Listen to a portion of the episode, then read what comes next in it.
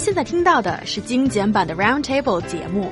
想收听并下载一小时完整节目，请关注我们的微信公众账号 EZFM Roundtable，然后发送关键词“完整版”获取下载方式，或者直接下载轻松调频 App。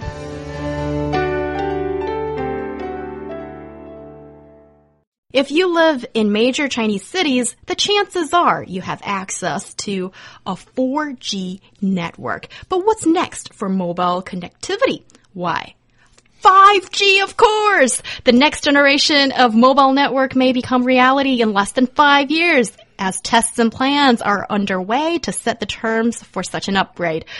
Yeah, but people aren't necessarily jumping up and down and saying hooray Yippee. about this. Yeah, so what is the current lowdown on 5G? Well, according to the plan of the International Telecommunication Union for the year of 2020, we would enter the 5G era in five years. China has attached great importance uh, to 5G in its national five-year plan, that being from 2016 to 2020, and has set the goal of 5G commercialization by 2020, while the EU is looking to forward uh, also do the same by that same deadline. Um, anyways, so I'm gonna kind of explain 5G by explaining 1G, 2G, 3G. I mean, it just sounds like something out of a Dr. Seuss novel, you know, one thing, two thing, four thing, five thing, you know, the things. But anyways, um, so you got 1G mobile phone, and that can only make phone calls. Maybe some of us who are older, like myself, remember those 1G days, the simple days. But now, or, or, you know, after that, we moved into the 2G mobile phones, and man, do I remember that too. That was allowing your phone to open emails and see some web web pages, but man, was it still a struggle. Uh, the 3G service, we started to really get into these kind of high tech phones, in, in my opinion, when we started to get into the 3G era. And that allowed us to get audio and data information at a speed of a several hundred kilobytes per second. Um, so not exactly the fastest, but you could do some pretty cool stuff. Um, now, you know, well, now we have the uh, 4G license that came in, as I understand, the Ministry, uh, the Ministry of Industry and Information Technology issued the 4G license to three Chinese mobile telecommunication operators on December 4th, 2013. So since then, um, we've here in China have enjoyed that, but Basically, China has finished the first phase of 5G research and testing in September that focused on 5G wireless and key technologies. China Mobile finished the first phase of 5G technology testing in June and displayed the 5G networks at the fifth China Cloud Expo held recently. Um, so basically, considering the progress, like I said, I think on the consumer level, we'll be seeing this actually uh, take effect in five years.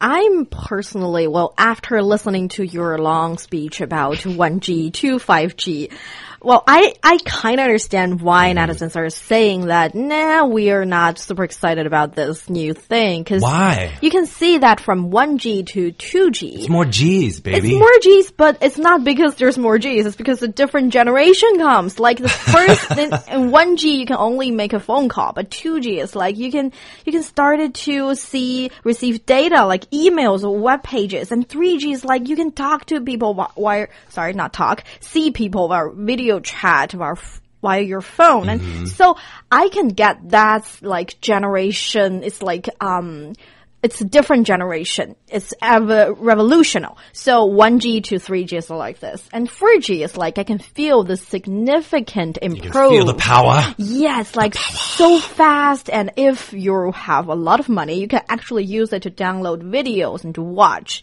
But 5G, all I hear is it's going to be faster. So is that really that big of a change? Well, let's talk about that because actually, rather than faster peak internet connection speeds, 5G is planning to aim at higher capacity. Uh, than the current 4G. You know, there will be times where I'm using 4G, but oh my god, it's still so slow. I think that's because everybody in a area unit is sharing a broadband, uh, I don't know, sharing some similar whatever to get their internet access through their 4G. The less people that are using it in that area, the faster your 4G becomes. But if there's a lot of people in that area, your broadband cap cannot grow. as I understand it, 5G will allow a bigger portion of the population to stream like high defin- definition media many hours of the day, even during the peak hours. So I think that's pretty cool. It's not necessarily uh, saying we're going to make it faster just by making it faster. It's basically making broadband bigger so more people can be on and enjoy faster speeds while they're all on the same broadband. It's also aiming to lower costs. This this is the 5G 5G research and development uh, has been said it is aiming at improving support of machine to machine communication. I think that's some jargon I don't necessarily understand, but uh, you can see it as it's aiming to lower costs of phones, these kind of things, technology of 5G, um, lower battery consumption, and lower latency. It sounds re- oh, and also latency apparently means the time lag between an action and a response, which means, I mean, it could be the end of your app stalling, video I mean, yes. faltering, and that everlasting load sign. Yeah. It could mean that, but that's only on paper. And I think the part that I at first didn't really understand was what Niu Honglin has pointed out earlier about Niu Honglin, you said it's just much faster, if not faster. And people are not really buying that argument. And I feel if it's one second faster, I'm happy about that. But why are people not taking speed into as much consideration as we think Well, yeah, actually, I do want to make a point. Is actually what Niu Honglin made sense to me. I'm just happy if I can get on the internet and do things in a reasonable time frame. Yes. But the thing is, it isn't just an increase in speed or G's.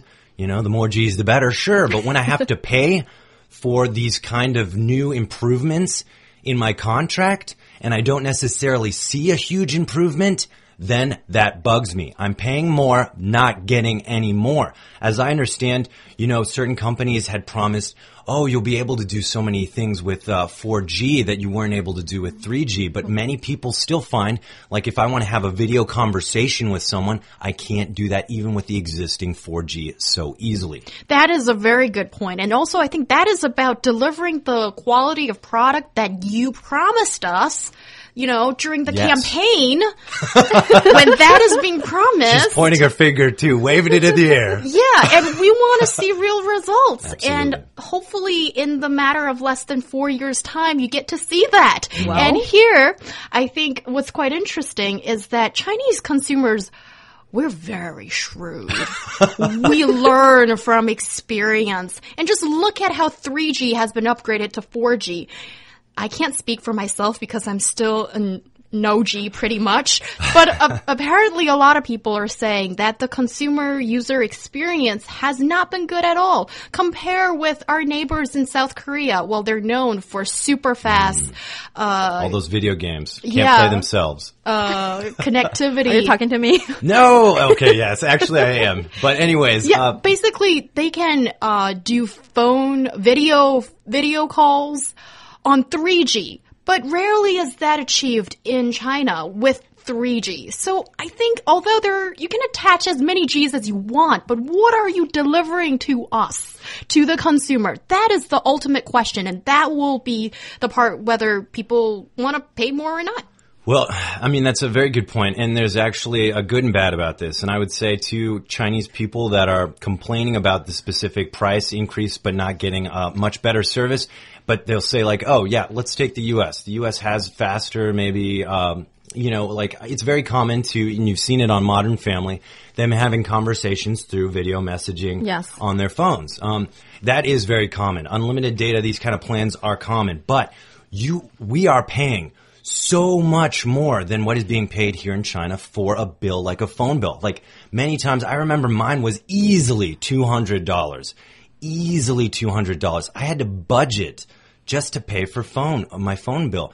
Um, and, and you know, here I don't think it's that expensive. Yeah, maybe 200, if not less, yuan for a similar kind of plan. Yeah, and I, well, my experience in Hong Kong is actually quite different because I paid only like 80 kind of, yeah, 80 something. Which is HKD, which is Hong Kong dollar, which is not well like like eighty percent of yuan. And uh, I what I got is like unlimited data package, and it's really fast, and I loved it. But what I'm trying to say here is that I feel like the price is not because we're comparing the price to certain areas package deal or contract. It's just because we see the rapid growing of the package fee. It's like we used to be able to have a 30 yuan package, but now it's like 60 is the minimum uh, level of the, the package. And uh, we don't necessarily feel like we need all those data to, to do whatever because uh, for most people, if they really want to do a video chat, they, they go to find somewhere wa- with Wi-Fi. Yeah. Okay, so I think looking at what exactly do people want to do with this super connectivity, if it mm-hmm. does exist, is kind of important if you want to really sell this product to your potential mm-hmm. potential buyers. That's the consumer.